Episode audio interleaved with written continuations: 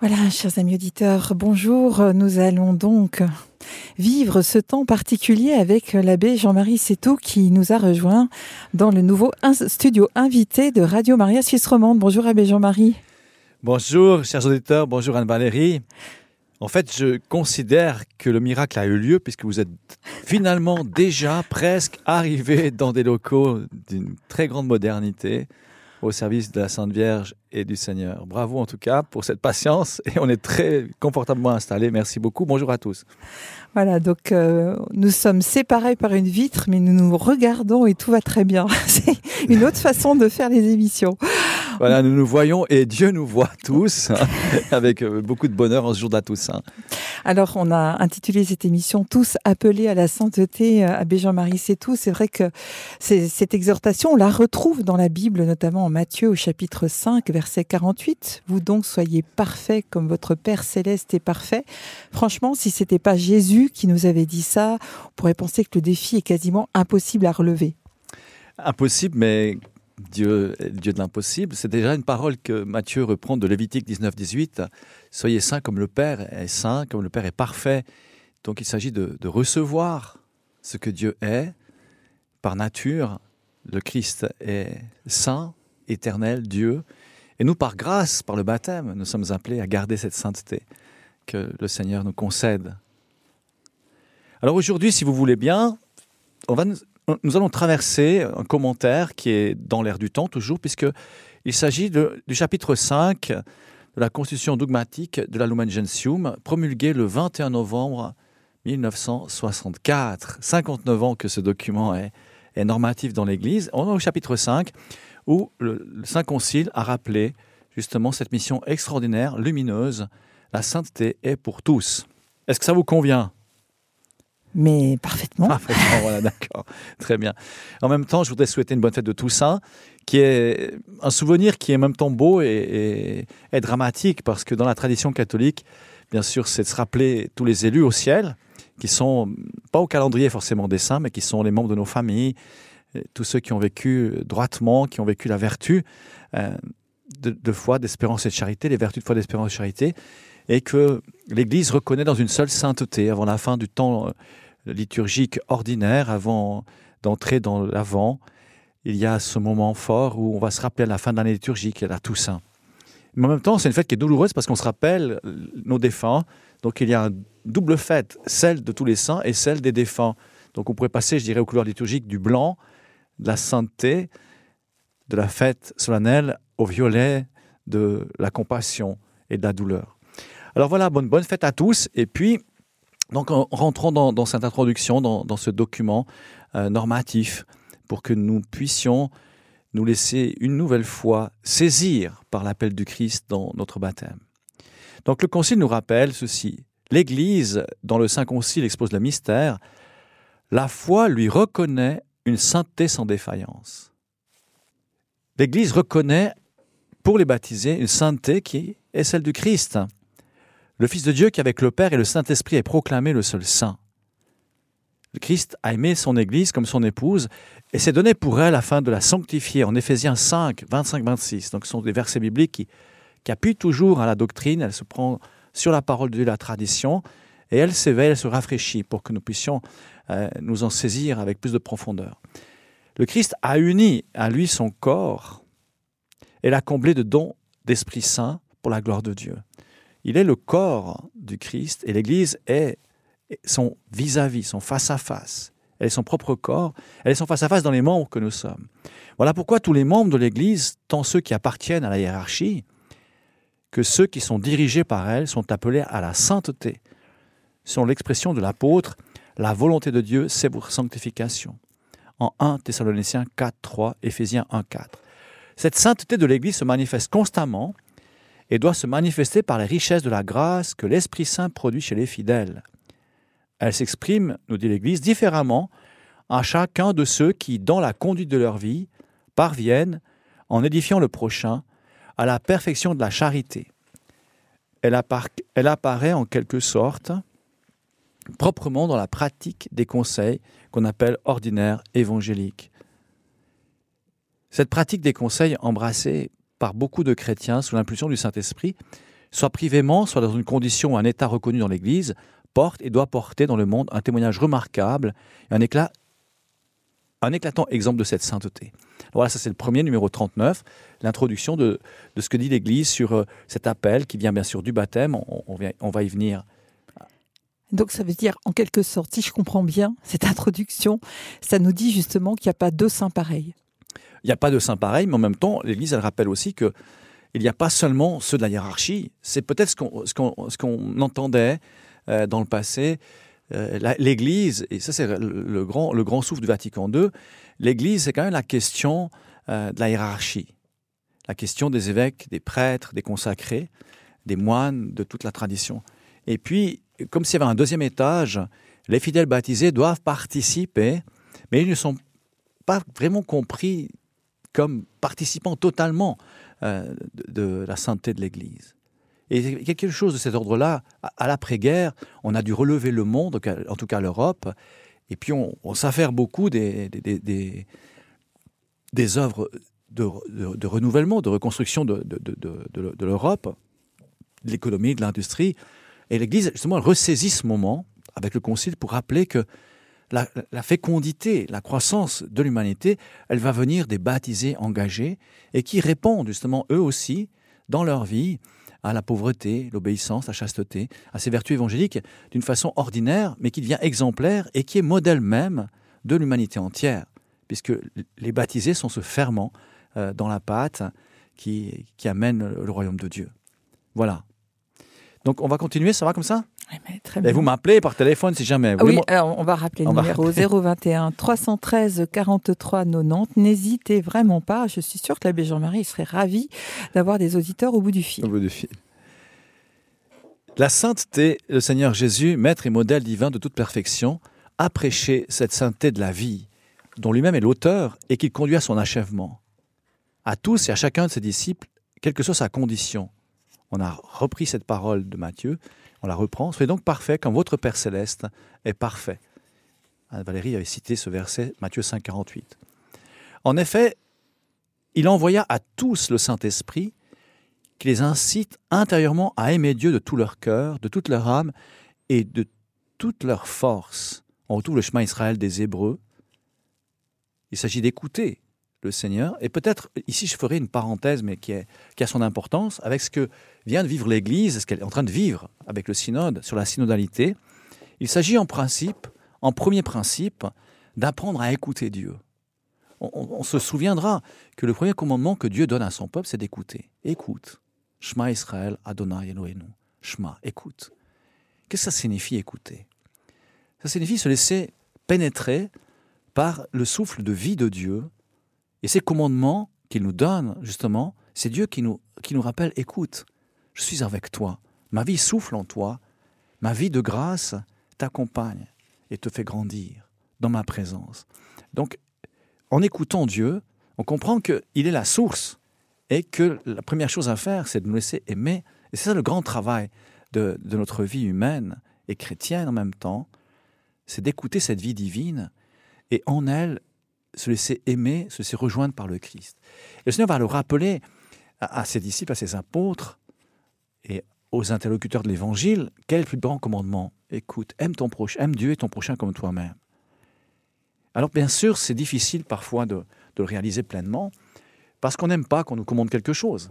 Mais le Seigneur nous rappelle un ordre, parce que nous oublions, et c'est peut-être le drame personnel euh, que, tous euh, traversent au moment un autre de la vie, c'est de croire vraiment que Dieu nous aime et qu'il est là à notre vie à tout instant. Et il est pour nous et il est pour tous les hommes. Donc voilà, le Seigneur rappelle ce commandement de l'aimer parce qu'il est la source et d'aimer les autres dans cette source avec le Christ, par le Christ. Les adeptes du Christ appelés par Dieu et justifiés en Jésus-Christ, non à cause des œuvres, mais selon le dessein de la grâce de Dieu, sont vraiment devenus dans le baptême de la foi fils de Dieu et participants de la nature divine, et ont été par conséquent réellement sanctifiés. Il faut s'arrêter sur cette expression. Nous sommes devenus, par le baptême, fils de Dieu, participants de sa nature. Donc on est réellement sanctifié parce que nous recevons par grâce, c'est le Christ qui nous sanctifie, c'est le Christ qui nous habite, nous devenons une habitation de la grâce de Dieu par le baptême, et nous participons de sa nature divine, par cette grâce qui nous attache, nous grève sur lui. Ce, que le Christ est de nature, il est Dieu, né de Dieu, lumière de la lumière, engendré, non créé. Ce que le Christ est par nature, nous le sommes par grâce. Et cette grâce nous identifie. Et les saints, en devenir que nous sommes, nous sommes appelés, nous sommes attirés. C'est dans ce sens-là que l'écoute de Dieu est importante et que ce synode qui, qui s'est terminé en première session mais qui va se continuer, nous le rappelle. La première chose qui, qui est advenue dans le synode, c'est apprendre à écouter et à nous aimer autour d'une table. Le pape a mélangé tous les corps de métier de l'Église, on va dire. Dans les fonctions, bien sûr, la plupart euh, sont, des prélats et des, ministres ordonnés. Mais il y a eu beaucoup d'encre qui a coulé parce qu'il y avait des laïcs qui étaient là, des femmes qui étaient là au synode. Et ça va tout changer, ça va changer dans l'Église.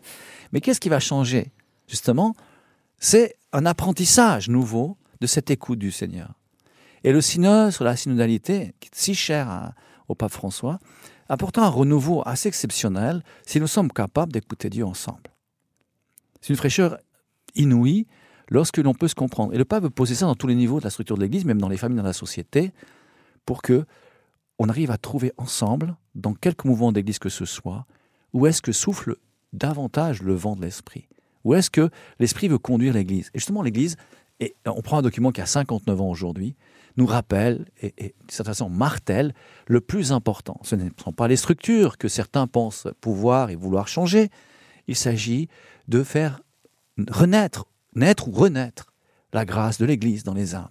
Puisque l'Église, c'est tout temps le Christ en gloire dans l'éternité et le Christ en chemin dans l'humanité.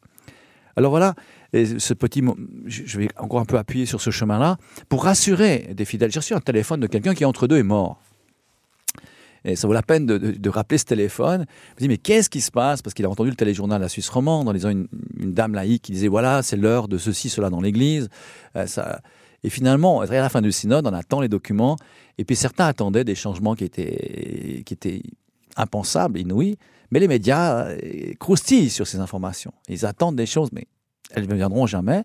Alors, j'ai rappelé à, cette personne qui, entre-temps, est décédée. Bon, c'était son heure, pas bien grave. Hein puisque c'est l'heure d'aller au ciel un, jour. Mais donc elle était très, très inquiète, en même temps heureuse de ce que je vais vous dire maintenant. Ça signifierait que s'il y a des changements, je pense la question du sacerdoce, euh, ce qu'il y aura des femmes ordonnées, ce qu'il y aura des questions, c'est l'heure de, de, ceci, cela. Vous voyez bien de quoi je fais allusion. Et cette personne me disait, mais est-ce que l'Église va changer? Dit non. Ça voudrait dire que le Seigneur lui-même se serait presque à l'origine trompé. Et j'ai fait cet exemple, ça va être un petit peu marrant, mais vous le prenez vous, l'oubliez s'il si, si, vous dérange. Imaginez Marie-Madeleine, Marie-Salomé, Véronique, les saintes femmes qui étaient euh, à la Passion du Seigneur, qui étaient sur le calvaire, qui étaient les seules à recueillir son sang. Il y avait Saint Jean qui était là. Imaginez Marie-Madeleine qui dit Waouh, c'est moi la première qui ai vu le Seigneur. Vous voyez un peu l'ambiance dans le Cénacle. La Sainte Vierge qui dit Moi, je suis sa mère. Hein? Alors, j'ai droit. Imaginez l'ambiance. On a une délicate présence, et dans l'évangile de Jésus, lorsqu'il est le prédicateur de, Terre Sainte, en chair, puisque maintenant il est en gloire, il est dans la vie sacramentelle, il est dans la charité des fidèles. Mais lorsque Jésus était là, il a bouleversé l'ordre spirituel des Hébreux en se laissant accompagner aux horreurs par une troupe de femmes qui étaient euh, guéries, qui étaient touchées, libérées, qui étaient courbées, qui se sont redressées. Et elles accompagnaient de l'Évangile, elles accompagnaient le Seigneur et les disciples de leur bien.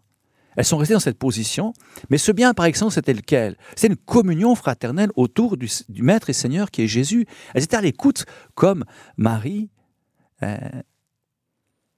et Marthe. Jésus a fait cette alternance. Les amis de Lazare, les, les non, il était ami de Lazare. Il aimait euh, Marthe et Marie parce qu'il aimait Lazare. Il était l'ami de Lazare il aimait venir chez elle. Et puis il fait cette nuance des deux services entre l'activité, la prière, la contemplation. Et puis il va faire une Marie-Marthe en même temps où c'est nécessaire de servir, de s'engager, mais avant tout d'écouter. Et ça, c'était le synode. Le synode va continuer cela. Et nous avons notamment avoir cette confiance extraordinaire que chacun de nous par l'Esprit du Seigneur, du baptême que nous avons du Seigneur, nous pouvons l'écouter, le suivre, le servir et l'aimer. Alors voilà le synode, j'ai fait cet aparté pourquoi Pour vous dire que c'est dans ce temps-là. Imaginez ces textes tellement puissants qui sont là depuis 59 ans, mais qui sont ceux de l'écriture, de la tradition, disent au peuple chrétien, à tout chrétien, si tu écoutes Dieu, tu es capable de te laisser aimer, et tu reçois une source en toi tellement puissante qui fait que, en étant dans quelque situation que tu sois de ta vie, tu es au service de Dieu.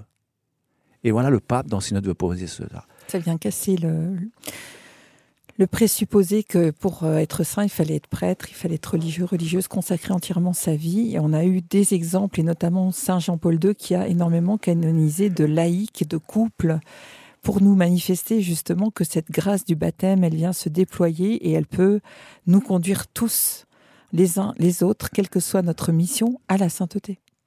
Exactement. Alors ça a toujours été, mais je voudrais peut-être euh, profiter de votre interrogation, Anne-Valérie. Pourquoi euh, on n'a pas suffisamment eu de, témoignages de saints canonisés dans les familles, parmi les laïcs Parce que vous voyez, pour reconnaître quelqu'un de saint, il faut pouvoir euh, étudier sa vie.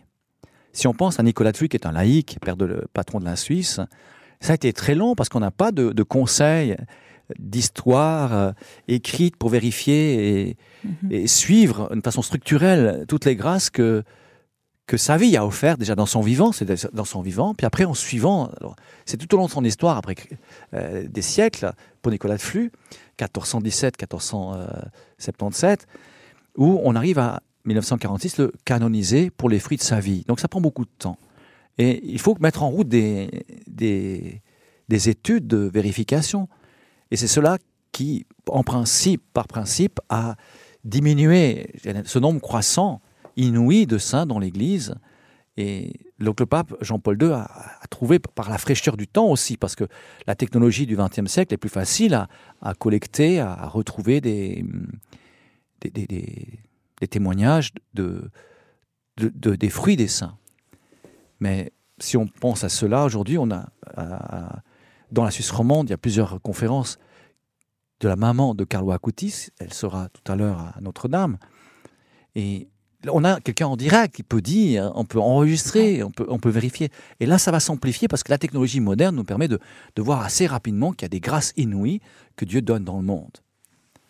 Et c'est la raison pour laquelle, euh, certainement, euh, plus de figures, aujourd'hui ça avance, mais la sainteté a toujours euh, pénétré euh, l'humanité, l'Église, et c'est la force de l'humanité. Pensons que l'Église, rappelons qu'elle a 2000 ans et qu'elle est toujours aussi belle, malgré les griffes qu'on veut lui faire, malgré les drames qu'elle traverse.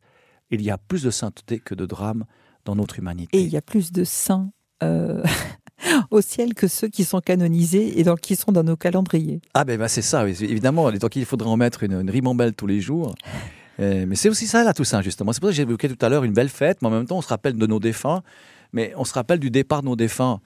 Et le pape François dit ceci, mais arrêtez de pleurer vos défunts, de vos proches. Réjouissez-vous de leur vie en Dieu. Mhm. À un moment donné, il y a un moment, il y a une étape qu'il faut vivre, mais c'est pas si simple. Hein. On pleure surtout sur nous, finalement. On pleure sur nous, exactement. Alors là, il y aurait beaucoup à développer sur ce thème aujourd'hui. La consolation, parce que bien sûr, c'est l'affection. La personne aimée n'est plus là. Mais elle vit d'une plénitude que on ne peut même pas penser avec notre intelligence, parce qu'elle est de l'ordre du corps glorieux en participation. Ils n'ont pas le corps glorieux, mais il y a déjà cette anticipation de l'âme qui peut louer, glorifier et baigner dans la lumière éternelle de Dieu. Et cela devrait être une occasion de joie. Et c'est pour ça que le pape François, quelquefois, avait dit, mais faites votre deuil et puis réjouissez-vous de vos proches défunts dans le ciel. Donc alors, poursuivons avec cela. Donc, ce que l'Église rappelle, c'est que nous devons continuer de nous perfectionner dans la vie de sainteté que nous avons reçue au baptême. Et j'avais une jeune fille dans le groupe Adoraï l'année passée, euh, dans ce moment euh, où on faisait une petite catéchèse sur la Toussaint, pour devenir saint, comme dans cette période maintenant, peut-être, euh, oui, dans, dans, la période de la Toussaint. Elle disait, mais surtout ce qui est important pour moi, cette jeune fille me disait, c'est de ne pas perdre la sainteté que j'ai reçue au baptême la conscience d'une jeune qui dit non, mais il y a un processus de, de, perfection, il y a un chemin que je dois prendre, mais surtout ne pas perdre, parce que j'ai déjà reçu la sainteté. C'est puissant quand même, hein, ne pas perdre ce que j'ai reçu. Donc nous avons été réellement euh, sanctifiés, reçus du Christ, nous sommes reçus du Christ, Donc, encore en, en Éphésiens 5, 3, Paul rappelle que nous, nous sommes invités à nous revêtir du Christ, comme il convient à des élus de Dieu, saints et agréables, de sentiments de miséricorde, de bonté, d'humilité, de mansuétude et de patience. C'est en Colossiens 3.12 également. Et recueillir les fruits de l'esprit en vue de la sanctification, en Galates 5.22. Et puisque tous nous commettons bien des fautes, nous avons continuellement besoin de la miséricorde de Dieu et devons demander chaque jour, remets-nous nos dettes. Alors cela, voilà, c'est une autre dimension où nous plaçons. Parfois, on pourrait se limiter soi-même au projet de Dieu parce qu'on dit nous sommes quand même pécheurs, c'est pas pour moi. Mais non, si nous remettons la miséricorde de Dieu, lui nous relève chaque jour. Il est donc clair pour tous que chacun des fidèles, peu importe son état ou son rang, ce que nous a rappelé Anne-Valérie tout à l'heure, est appelé à la plénitude de la vie chrétienne et à la perfection de la charité. Au reste, par une telle sainteté, il contribue à rendre plus humaine la manière de vivre dans la société terrestre elle-même. À l'acquisition de cette perfection, les fidèles emploieront leurs forces selon la mesure du don du Christ, si bien que, suivant ses traces, devenus conformes à son image et soumis en tout à la volonté du Père, ils se consacreront de tout cœur à la gloire de Dieu et au service du prochain. Ainsi la sainteté du peuple de Dieu donnera des fruits abondants, comme la vie de tant de saints le manifeste excellemment dans l'histoire de l'Église. J'ai évoqué tout à l'heure euh, que nous aurons la maman de Carlo Acutis, un jeune qui meurt à 15 ans et dont la maman est obligée de poursuivre son témoignage. Et ceux qui viendraient l'entendre, peut-être que vous aurez l'occasion, vous pouvez suivre sur des réseaux, mais elle parle de son fils, c'était lié un petit peu à la consolation qu'on peut avoir après la mort, un fils qui meurt à 15 ans, mais ça, ça déchire une mère. Mmh. Mais elle parle de son fils comme si c'est toujours avec elle. Elle fait cette mission, elle le fait pour lui. Donc elle devient la voix de son fils d'une certaine façon, par les grâces que son fils au ciel concède. ça, c'est très surprenant. Il y a des, courriers qui viennent du monde entier, parce qu'en faisant une neuvaine, en imitant sa vie, euh, les âmes sont touchées et changent de vie. Et c'est une puissance. On revient chez saint Thomas d'Aquin. Il dit les saints sont des puissances dans nos vies. Ils nous élèvent, ils nous donnent un courage inouï qu'on avait retrouvé dans saint Ignace, qui était blessé en disant Mais si je, je lis les récits chevaleresques, il me semble que j'ai de la tristesse dans mon cœur.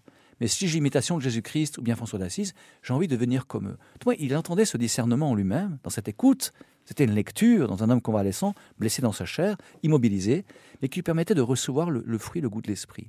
Alors voilà, on peut entendre cela aujourd'hui avec Carlo Acutis, avec sa maman, qui est obligée, de toute façon, et on va l'entendre, cette dame, elle est une, dame admirable, une maman. Bien sûr, après la mort de son fils, elle a encore eu deux enfants, des jumeaux son mari. Que lui avait prophétisé son, son, fils, oui.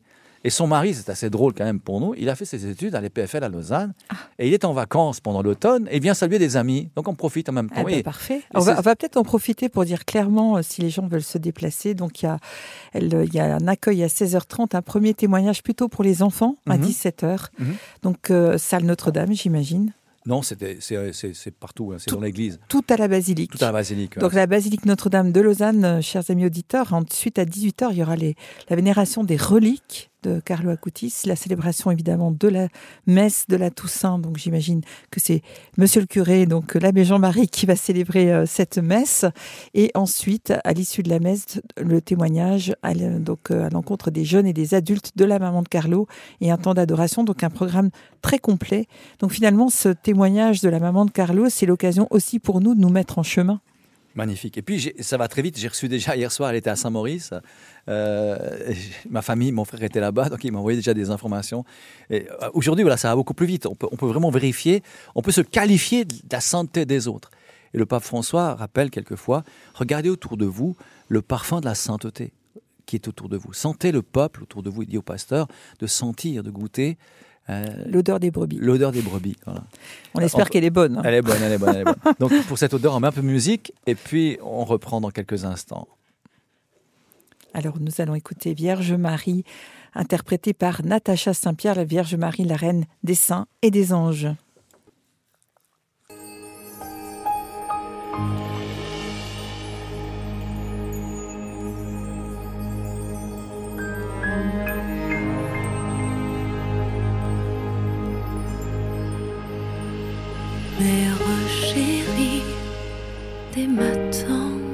Jeunesse, ta douce image a su ravir mon cœur.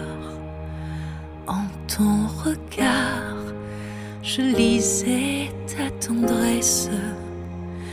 Et près de toi, je trouvais le bonheur. Vierge Marie,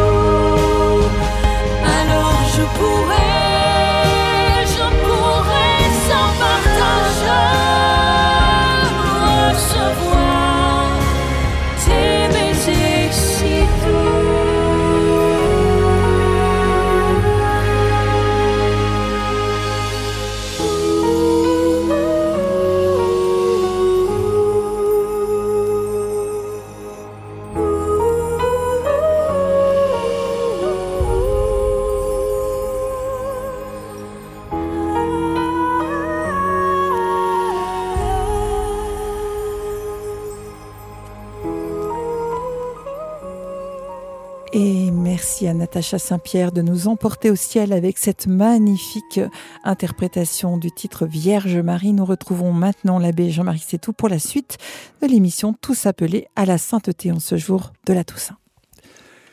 Voilà, nous nous retrouvons pour euh, poursuivre cette magnifique mission que le Seigneur Jésus lui-même souhaite pour chaque homme, chaque chrétien, chaque catholique en particulier. Il est évident que Nous avons évoqué la maman de Carla Acutis.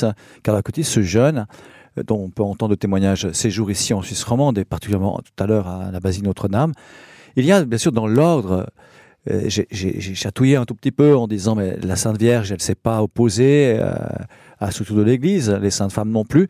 Mais il y a ce que le Seigneur a engagé avec la mission des apôtres, des disciples, avec l'histoire de l'Église, les ministères, les consécrations de vie. Il y a bien sûr une lumière plus évidente pour ceux qui s'engagent dans les ordres ou dans la vie consacrée pour garder cette lampe allumée de la sainteté. Donc elle va aussi découler de, des ministères, surtout pour euh, les personnes consacrées, les prêtres, les évêques, de la vie des sacrements qui sont célébrés et qui sanctifient en même temps, dans le même moment, celui qui les célèbre. Donc il est demandé euh, aux consacrés, aux personnes ordonnées, aux prêtres ordonnés, aux évêques, de maintenir cette grande force de sainteté dans leur propre vie. Et de cela va découler aussi la sainteté pour tous. Mais elle est, en même temps simultanée. La sainteté des fidèles sanctifie les ministres et les ministres sanctifient les fidèles. Voilà, le, le Concile rappelle quelque chose de cette mission, maintenant plus loin dans la vie du Seigneur, aux parents. Je vais citer quelques exemples ici. Les époux et les parents chrétiens engagés dans la voie qui leur est propre et fidèles à leur amour doivent s'aider mutuellement dans la grâce durant toute leur vie. Voilà les parents, les époux, toute leur vie peuvent grandir, sont invités à grandir dans le don même, dans la source de sacrement, du sacrement de leur mariage. Les enfants qu'ils ont généreusement acceptés de la main de Dieu, ils les élèveront dans la doctrine chrétienne et leur inculqueront le sens des vertus évangéliques. Ils offriront ainsi à tous l'exemple d'un amour inlassable et généreux. Ils édifieront la communauté fraternelle de la charité et deviendront témoins et coopérateurs de la fécondité de la Mère Église en signe et en participation de l'amour dont le Christ a aimé son épouse, avec laquelle il s'est livré pour elle. Vous voyez, cette connexion extraordinaire. Tout au long de leur vie, les époux chrétiens sont invités à, à s'aimer, à produire les fruits de leur amour et à transmettre leur amour, bien sûr, par les enfants, dans l'enseignement. Et c'est aussi important de rappeler ceci dans une société où parfois on entend autour de nous beaucoup de, personnes qui ne veulent pas forcément se marier à l'église ou, élever les enfants dans la foi en disant ils vont choisir, mais il faut donner le meilleur aux enfants, et le meilleur, si ce n'est pas le Christ qui habite en eux, quel pourrait être euh, ce, meilleur qu'on voudrait donner aux enfants? Donc voilà, le Concile rappelle l'importance de l'enseignement, mais cet enseignement vient très délicatement s'offrir par l'amour même des parents qu'ils partagent entre eux et qu'ils qu reçoivent de Dieu. Donc les saintetés vont jaillir dans des familles qui, qui prient. Bien sûr, il ne faut pas demander à des enfants de prier des heures, mais qui voient les parents prier, qui voient les parents accueillir, servir, s'engager dans des services d'église, et les enfants deviennent eux-mêmes aussi, dans leur, jeune âge, des disciples de la bonté de Dieu, et ils sont des missionnaires de leur propre baptême lorsqu'ils arrivent à, affirmer leur amour du Seigneur en famille et auprès d'eux. Un exemple anaclone nous est proposé par les personnes veuves et les gens non mariés qui peuvent eux aussi contribuer notablement à la sainteté et à l'activité de l'Église. On pense que le bonheur est toujours lié à des personnes qui sont en couple, mais non, il y a des œuvres qui sont données même par des, baptisés qui sont consacrés de leur propre baptême sans, sans acte extérieur, mais qui sont tout dévoués au service de Dieu et de leurs frères. Quant à ceux qui se livrent à des travaux pénibles, ils doivent, par ces réalisations humaines, se perfectionner, aider leurs concitoyens, améliorer la condition sociale et celle de la création tout entière, et mieux encore, par une charité active, une joyeuse espérance, par le support mutuel des épreuves, imiter le Christ, lui dont les mains s'exercent au travail manuel et qui travaille continuellement avec le Père au salut de tous les hommes. Enfin, par leur travail de chaque jour, ils doivent s'élever à une plus haute sainteté qui fera d'eux aussi des apôtres. Voilà, ça je voudrais m'arrêter un peu plus pour euh, la grande majorité euh, des chrétiens qui doivent, bien sûr, prendre une place dans ce monde. Ce n'est pas confortable tous les jours de devoir subvenir à sa famille ou à, ses propres, à, sa propre existence. Mais le Seigneur est présent à tous ceux qui, qui s'efforcent de devenir meilleurs, et ce meilleur de la vie se passe dans de longues heures, dans des travaux difficiles et souvent pénibles et peu reconnus. Eh bien si ces hommes et ces femmes engagés dans la société, dans des postes qui sont pas forcément très agréables, le font avec la présence de Dieu, avec l'abandon de leur vie à la confiance de Dieu, ils deviennent des leviers extraordinaires qui portent le monde.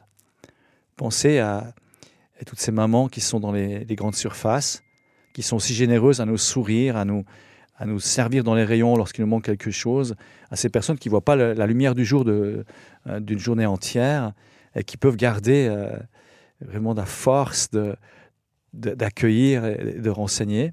Et là aussi, donc dans des petits services, il y a une sainteté possible. Je voudrais rappeler un, épisode assez particulier quand j'étais aux études. Le recteur, dans- là où j'étais, avait demandé à un jeune, on, avait des apostolats à, remplir pour euh, la pratique, et il on avait un jeune qui était un peu taciturne, un peu triste. Il avait été envoyé dans les caisses des magasins le samedi pour aider les, pour qu'il puisse se rendre compte, euh, se mélanger à, à la vie de tout un chacun. Il était un peu dans sa tête, un peu dans sa bulle, et lui, il comprenait pas qu'on lui demande d'aller faire ce service, d'aller euh, aider euh, aux caisses des magasins, pour qu'il puisse se rendre compte de, de, de la vie d'aujourd'hui. C'était un enfant, qui, un jeune qui était de Paris, une famille qui était bien À qui- l'aise. à l'aise. Et il, il avait une foi un peu dans sa tête. Et pour l'aider, voilà, la mission, c'était compliqué pour lui de devoir aller travailler le samedi dans les caisses d'une grande, grande surface. Mais en même temps, ça, ça, ça lui a ouvert les yeux, ça l'a fait du bien, ça l'a fait sourire au moins. Parce qu'il était, il avait une foi un peu trop cérébrale selon le recteur. Et voilà, donc euh, je pense à cela pour dire, voilà, mélange-toi, tu, tu peux servir dans ce monde, mets-toi aussi dans, dans cette condition. Moi, j'avais une place plus aisée, c'était, j'étais, c'est du catéchisme à l'école avec une, une enseignante qui me, une maîtresse, on dire à l'époque, une enseignante qui, qui restait dans le cours pour voir comment je me comportais avec les enfants, pour la pédagogie. Alors voilà, Euh, les autres, quels qu'ils soient, sont des leviers pour qu'on puisse euh, nous engager dans, dans le don de nous-mêmes et la, et la sainteté de, de la vie.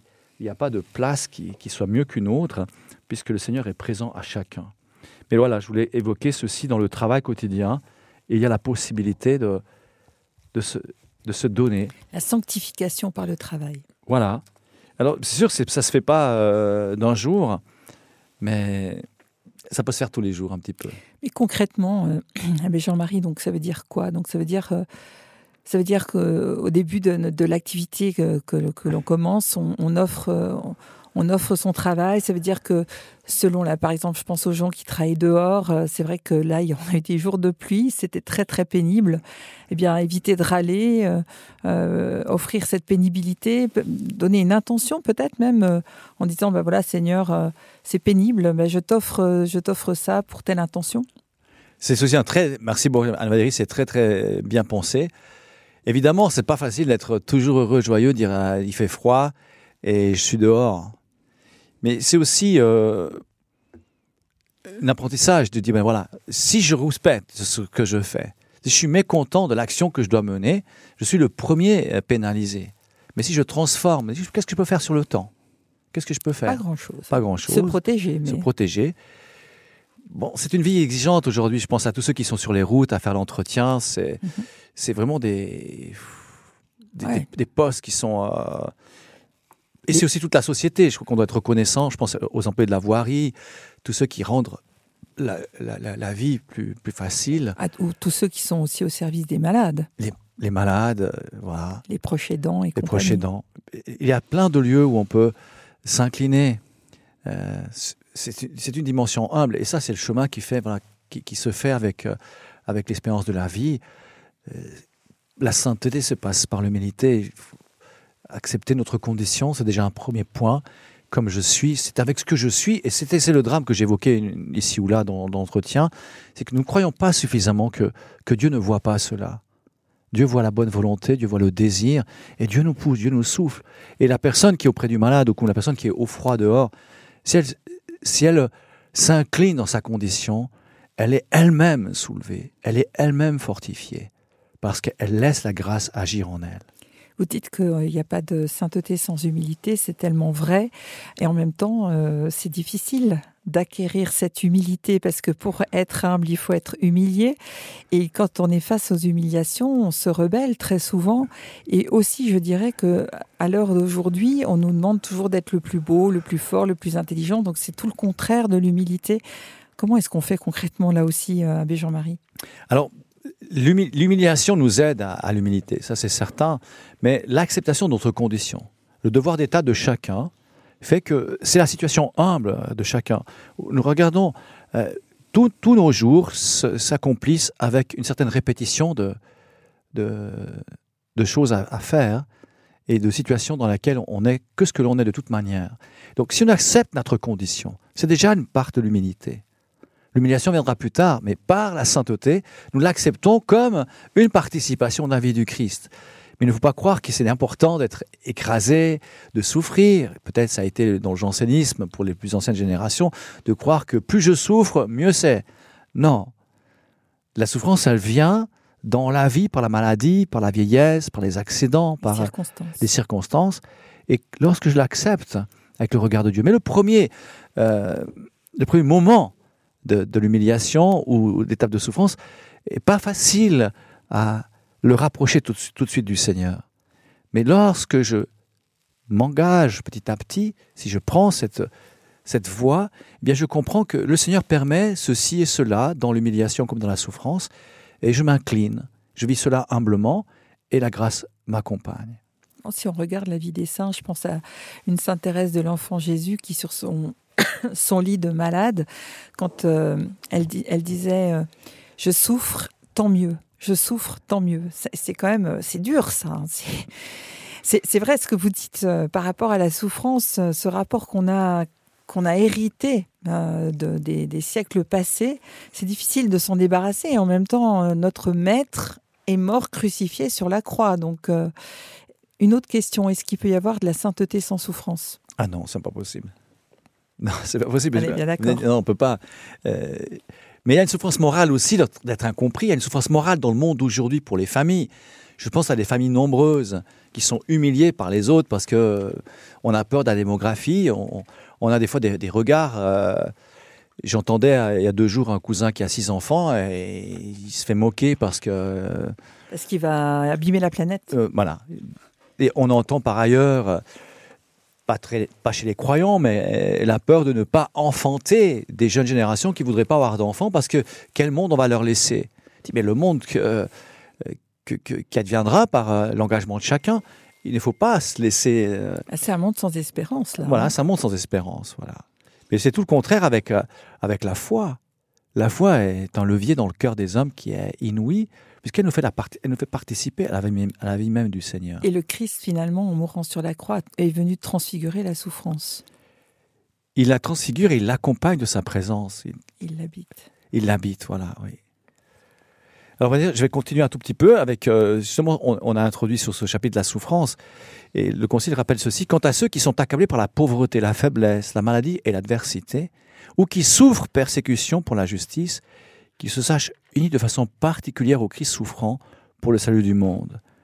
Le Seigneur, dans son évangile, les a proclamés bienheureux, et le Dieu de toute grâce qui nous a appelés à sa gloire éternelle dans le Christ, après ces quelques souffrances, achèvera son œuvre, vous affermira, vous fortifiera et vous rendra inébranlable.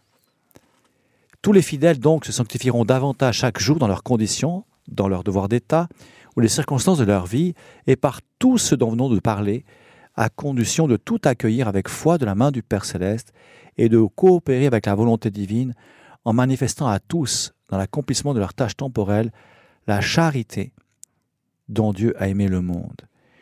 Voilà, euh, je voudrais peut-être pas m'arrêter, mais vous dire que nous sommes entourés d'infinis témoignages, d'immenses exemples, et qu'il est bon euh, de, nous- rappeler que ce renouveau de l'Église est engagé, en tout cas depuis le Concile Vatican II, depuis ce document. Donc vous pourriez euh, le lire, le méditer en famille, et surtout vous encourager euh, sur la condition de chacun, malgré la vieillesse, euh, malgré la maladie parfois, malgré les incompréhensions, Dieu est présent à nos vies et il nous veut semblables. Alors peut-être une prière que l'on peut faire, c'est demander à Dieu de nous prendre comme nous sommes et de nous transformer en ce qu'il attend de nous, en ce qu'il veut de nous.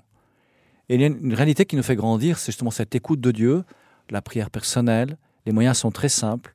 Une famille qui prie le chapelet tous les jours, un couple qui prie le chapelet tous les jours va s'entendre, va se réconcilier. Les enfants vont aimer la prière. Petit à petit, c'est pas toujours. euh, ne croyez pas que je vous dise que c'est une récréation tous les soirs de dire on va prier le chapelet ensemble, mais c'est un moyen très simple. Vous voulez le bonheur Arrêtez-vous 23-25 minutes ensemble, faites une petite lecture tous les jours, un petit passage. Commencez ainsi, vous verrez que la vie devient belle. Et que le regard, le regard sur ce monde, si douloureux, si violent soit-il dans ces heures où nous, où nous témoignons, a un autre sens.